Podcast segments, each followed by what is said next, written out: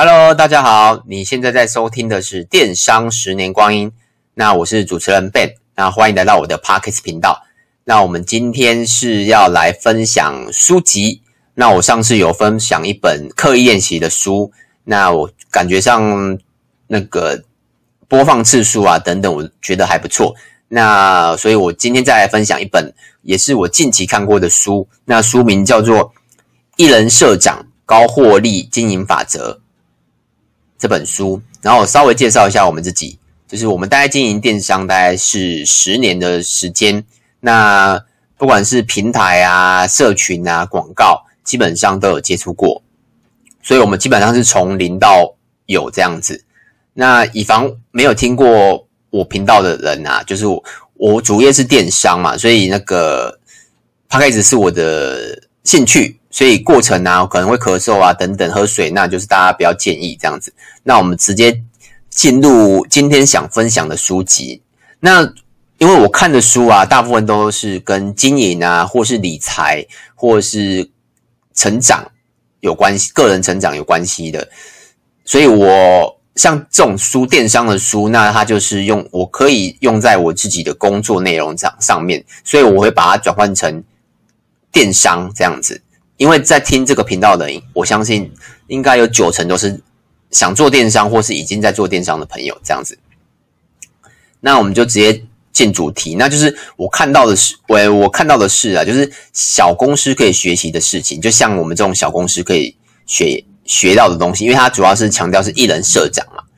那它就是前面段落是无形之物，然后加有形之物来卖。那这是什么意思呢？他举的那个范例是，譬如说你是个讲师，那如果你你单卖课程的话。就是你，可能就是卖课程嘛，然后请人家去现场听嘛，那可能会比较薄弱一点。那如果你课程，然后再加上譬如说，呃，影音，就是你听完会有影音，或是可以加入导师的社群，或者是 Line，就是这样事后就可以跟导师讨论等等，就是等于课程加一些附加的东西，那你可能。原本课程只能卖，呃，一个人可能要收一二八零好了。那如果你再把它加了四五个进去，那或许可以卖到二二八零，因为它这样比较会有价值感。所以就是有形加上无形这样子。那举例电商好了，就是以我们来讲，像我们有卖那个卡西欧手表，那卡西欧手表基本上大家都是保固一年嘛。那我们怎么样做到这件事呢？是我们就是我们提升的卡西欧手表，我们我们都保固三年，所以别人是一年哦，但我们是三年哦，所以我们整整多了两年。那你说价格有没有差？有，我们之前有听过 Podcast 频道，你就知道我们价格会稍微高一点点，因为毕竟保固时间嘛，就像全国电子之类的，你这样，因为我们保固时间，所以我们可能会牺牲到毛利哦，所以我们有稍微把调价格调高。一点，那如果是单价比较高的手表，像居下壳啊等等，真的是有蛮多人会愿意付多付一点点钱，然后享受那个保固的时间。那再来还有，比如说我们有卖纯银饰品，那纯银饰品大家都在卖，那你要怎么做到跟别人不一样呢？所以我们会，我们一样都卖纯银饰品。那我们做了两个服务，第一个是。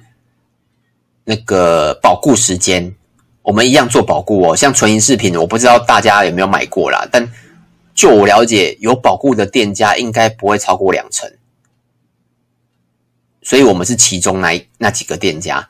所以我们有，而而且我强调的是，我们是低单的哦，平价的哦，不是那种百货公司这种可能四五千、五六千那种那种纯银饰品。我们是几百块的纯银饰品的，我们还有做到保固哦。所以我们就是保固一年。那另外，我们又多做多了一件事，就是保养。那保养部分，因为我们是电商嘛，而且我们又没有门没有店面，所以比较麻烦一点，就是必须要寄回来。但我们还是免费帮他保养。那保养其实自己也可以做保养了，那只是我们会帮他擦拭得更干净啊，等等之类的，大概是这样子。所以这件事其实我们一直在做。那我也可以在思考看，诶还可以再多做什么？这样子，大概这样子。那第二个就是，他有建议是小公司啊，不要薄利多销。那其实大家都知道了，薄利多销是增加营收的一个最破坏性的方法。那早期在做早期五六年前在做 FB 广告的时候，或是一些平台的时候，其实会使用这种方法。为什么？因为竞业嘛，太竞争了，所以我们会用破坏性的价格，就是什么都没有。用价格来取胜，那价格有了，那自然的那个营业额就会上去嘛。可是像我们现在人事比较少，但我们那时候二零一五年、一六年的时候是我们最巅峰的时候，所以我们人事比现在多请了大概二到三个人，攻读或正职都有。为什么？因为营业额上，我们营业额上去了嘛。营业额上去必须要什么？第一个是人事，人事一定要增加，因为你要包货。我们没有办法机器包嘛，你一定要包货、出货，然后记账等等。第第一个是人事，你要第一个是广告费，因为你要增加营收，你就必须要付广告费。所以其实 FB 啊、Google 是真的很赚钱，因为他们不断的收广告费嘛。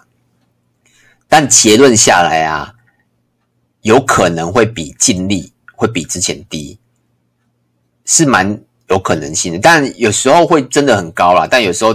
有时候就是平均下来，基本上做这件事情，以我的经验分享来说，我觉得啦，真的不要薄利多销，你要抓到一个价格的甜蜜点。其实你去看虾皮，有些店家他卖，因为我们有卖一些呃耳环，男生的耳环，白钢耳环，然后我们的价格大概是大家就是虾皮的二到三倍，或是更高。但我们有做到什么服务？就是我刚才讲的有形跟无形，我们有做到保固，然后我们还有。呃，这个后面再讲。所以我们有做到保固，然后当然照片我都是我们全部自己拍，我们不会去偷淘宝的图片。所以虽然营业额可能没有比虾皮那些店家高，但我相信我们的利润绝对比他们高。所以尽力是很重要的。那再来就是要让跟你买的人知道你是专业的，就像我刚才讲的，就是像我们刚才我们的白钢耳环，我们白钢耳环。我们有去做那个检验，SGS 或是纯银也是。那检验基本上便宜一点，可能一两千块。然后纯银我们有做到那个破坏性破坏那个名词忘记叫什么了，反正就是用机器然后破坏性测试嘛。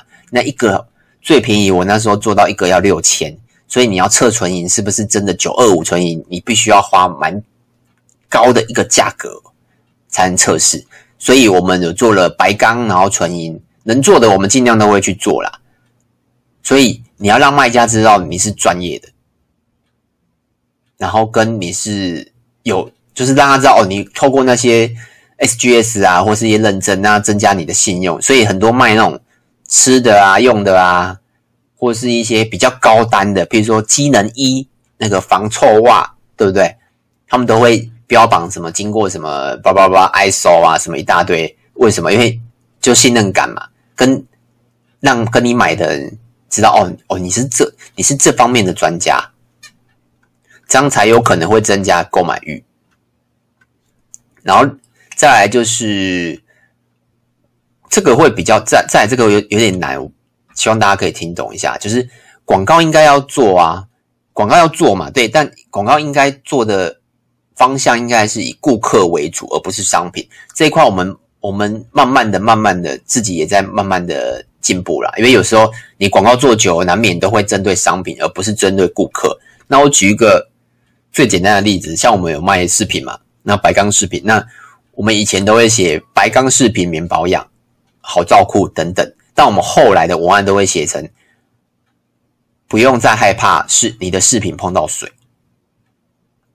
为什么？因为，呃，白钢饰品免保养，那就是商品的介绍，那不用害怕饰品碰到水，那那是针对顾客，对不对？那譬如说，可能像卖手表好了，那手表你可以写，举例啊，我可以写，譬如说手表，我想一下，你就写，呃，夏天玩水不用害怕嘛，对，你夏天就可以带手表去玩水，那你可以，但有些可能会是写，呃，卡西欧防水五十米。对不对？两个就有差咯，一个是针对顾客，一个是针对商品。就是你必须要把自己站在一个顾客的角度去想这件事情。就像举举例好，我刚刚讲的除臭袜，你应该是讲说这个除臭程度到多少，而不是介绍这个除售等级等的等级的规格等等，大概是这样子啦。所以每个人商品不一样，这个我们还我们目前也都在努力之中啦，大概是这样子。那再来就是费用还有跟钱有关系的问题啦。那书上有讲到这样子，那就是还有讲一个概念，就是有转换才收取费用。那这个就有点像那个联盟行销嘛，跟通网的概念。他讲的例子是，他讲的例子是我有点忘了，反正他就是我把它转换成电商，因为我们是做电商嘛。那联盟行销跟通网大家都知道嘛，就是因为我们自己有做联盟网啊，但但通网没有做。那他的方法就很简单嘛，像我们就是给联盟。联盟网它固定的趴数，那有客户成交了，那下个月之后我们再去核对那个订单是否有成立，那有成立我们就我们就可以把它 pass 过，那那那个推播的那个主要的人他就可以收到那个分润嘛，这是所谓的联盟行销，所以基本上所有的曝光都是免钱的，那就是有成交才计费，跟关键字 FB 不一样哦。关键字你可能也是买成交嘛，可是曝光还是要钱啊，对不对？所以他的因为是小公司啊，所以他觉得有转换才有收，有转换再收费，这个模式必须要有，就是要一直思考着这样子。然后再来就是，如果可以就尽量外包啊。那像以我们的经验的话，我们有外包过，像我们外包过的东西是刊登，然后美编。然后好像主要是这两个，就是刊登跟美编，因为这两个其实可以透过，就是不一定要在公司里面做啊。美编就是你只要那个它的美感跟你的美感跟公司的的氛围，它是可以学习的。那基本上美编是可以外包的。那刊登更简单的，它只要有经验的话，你不需要教，任何的平台都可以，像虾皮。我们之前找过刊登在虾皮啊、商城啊、乐天啊，官网我们就不行，因为官网它有治安的问题，所以我们就不会随便给人家碰官网。但其他平台基本上都可以外包。那外包你说品质好跟坏，那个就要自己去找。其实，但为什么我们那时候会外包？因为那时候真的很忙，那我们又不想要花钱请一个人，而且美编跟美编跟刊登这件事，其实是可以透过。花钱解决的，因为如果你找一个人进来，因为我们本来就有一个美编了啦，我不希望再请一个美编嘛。如果可以找，可以花钱，然后把那个图片快速产生，然后这样就可以上架，然后刊登一样嘛。因为我们太多平台了，如果请一个正职来专门刊登是有点浪费钱，所以我们那时候使用外包。所以就是你要自己去取取得平衡。那你问我现在有没有外包？答案是没有的。为什么？因为我们营业额现在已经不高了，所以不需要外包，而且我们。就是，就老实说，就已经没什么事做，你还要请外包，不可能嘛。可是如果你是很忙的话，那我觉得很多事情都可以外包，大概是这样。那包货啊，或是什么？因为像我知道啊，像有些有有一些公司做仓储嘛，就是那个寄到仓储，然后他帮你出货。但我目前是没有用过啊，就是除了那个购物中心的那个寄货以外。那那种仓储中心，我们目前是没有使用过，那也是外包的一种这样子。那下一个主题就是如何让我觉得啊，就是你如何让你的公司一直一直可以持盈保泰，然后延迟下去这样子。那还要讲了三点。那第一点就是维持顾客关系。那大家都知道嘛，就是二十八十法则，就是百分之二十的客户占了你百分之八十的业绩。就大概是这意思。那这个道理大家都懂，就是旧客绝对比新客重要。为什么？因为旧客跟你旧客，你必须要跟他沟通的成本会不一样。因为如果他跟你买过东西了，举例好像拉蒂夫，拉我也常买拉蒂夫啊。那拉蒂夫他需要跟我沟通吗？老实说，他不太需要跟我沟通。为什么？因为我买的太，我就是。不下四五次是应该都有了吧？不管是冬天夏天，我都会一直在买嘛。那只要有新款，我就会上去看一下。那他也不需要太花多那个多余的，譬如说广告成本，他不需要花多余的广告成本跟我沟通。那可是如果是新客，如果现在现在有一个像像我自那个范玮琪不是有出自己有盖一个官网吗？然后那时候我有去看一下，但我没有买过，因为我对他的商品，嗯，这个店家不熟嘛。虽然他拍摄的模方法跟呈现的方式跟 Lativ 很像，但我那时候我并没有买，因为我觉得我没有第一个我没有买过，然后第一个尺寸我也不知道怎么抓，大概是这样。所以同时间我可能还是会选择 Lativ，除非啦，就是那一家公司一直一直广告我，比如说可能。FB 一直一直一直让我看到你，或者是不断的寄电子报，然后寄简讯，然后叭叭叭一大堆的，就像现在 OneBo 很红，现在应该没有人知道是 OneBo 吗？对，现在应该没有人不知道 OneBo 吧？就是最近非常多广告，那个那个谁啊？呃，郭雪芙，然后周汤豪一大堆，瑶瑶、柯有伦，哇，基本上吴宗宪。然后台智源，吴宗宪好像没有台智源，反正一大堆，就一直不断的看到他。我我目前还是不会买，我还是选择是买 Lativ。为什么？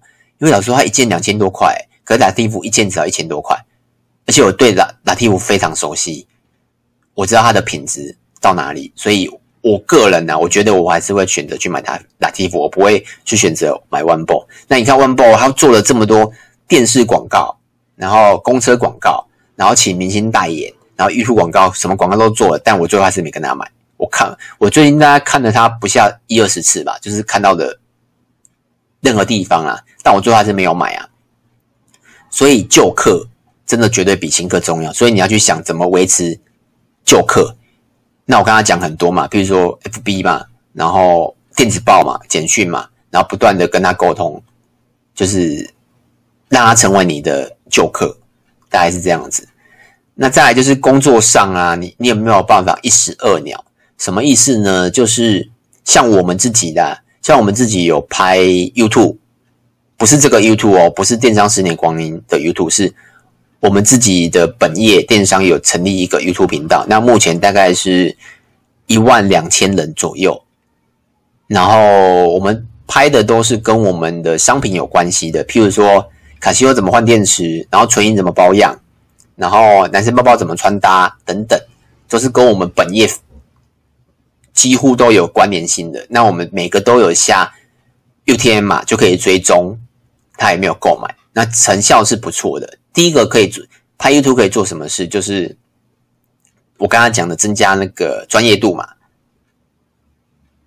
然后像啊，回到这个主题，他他讲的是说你工作上没有办法一石二鸟嘛，所以我们拍了 YouTube。那我可以得到什么？第一个，我们有广告分润，因为我们已经满一万人了，而且浏览次数都够，所以我们有每每每个月的广告分润，这第一个。那第二个是它可以为我们官网带来营收，然后第三个是可以增加专业度，然后第四个是我我可以直接用影片去那个去回复客人的问题，所以你看我我这样是一石四鸟，然后我们还要写部落格，然后。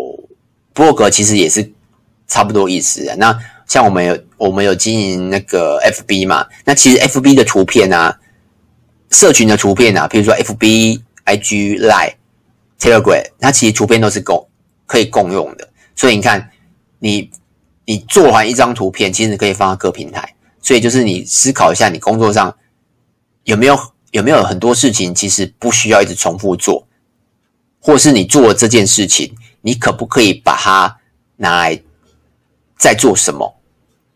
这可能就要自己去思考，因为每个人产业不一样，这样子。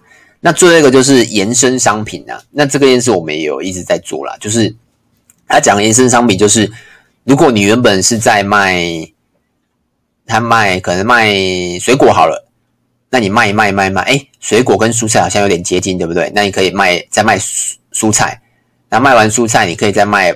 看你想卖什么嘛，就是跟它类似的。那用在电商来的话，像我们是卖，我们早期有卖流行，现在也有卖，但比较少。像我们有卖流行手表，那卖一阵子之后，就是市场有的我们都有卖。那之后我们就卖一些那个卡西欧手表，那卡西欧手表在卖卖卖卖卖阵之后，我们就卖比较高单的 G-Shock 手表。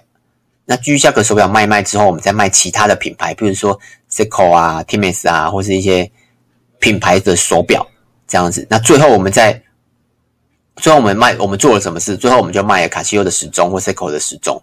你看这些从流行手表到时钟，其实它就是一个钟表的概念。我没有离开太远哦，我都是一直一直在这个圈圈。所以就是你要不断的去找延伸商品。举例，你就是可能你卖那个啊，像那个奶冻卷红嘛，它原本是芋头，然后后来就变好像有抹茶，然后芒果。然后反正很多啦，每次看到我都会买一下，就是就是很多口味嘛，就是它是所谓的延伸商品，你不能一个商品一直，比如说芋头、芋头芋泥卷，一直做一直做做，你永远不改变，那吃腻芋头的人怎么办？对不对？你偶尔出个芒果，像我这种喜欢尝鲜的人，就就有机会再再购买这样子。那就直接讲一下小小的结论，就是其实你每一次的小变化都会慢慢的进步，像我们也是，就是刚刚我讲的。有些事情我们已经在做，那有些事情还没做。那我觉得每件事情都可以慢慢的进步，就是一次一次一次的走一步，那你就是也会慢慢的可以拉开你跟敬业的差距。为什么？因为如果敬业它就是在一个水准上，然后都不动。那如果你是一直不断进步的人，那即使景气不好，或是或是状况不好，或是等等之类的，那你是不是比较有可能继续活在这个这个这个这个创业的路上呢？对吧？像我们就是慢慢的看敬业没有做什么，我们就去做什么，大概是这样。像我录 Podcast，我们目前也没有办法帮助到本业啦。那我也在思考，哎，这样录下去，除了我的个人的那个。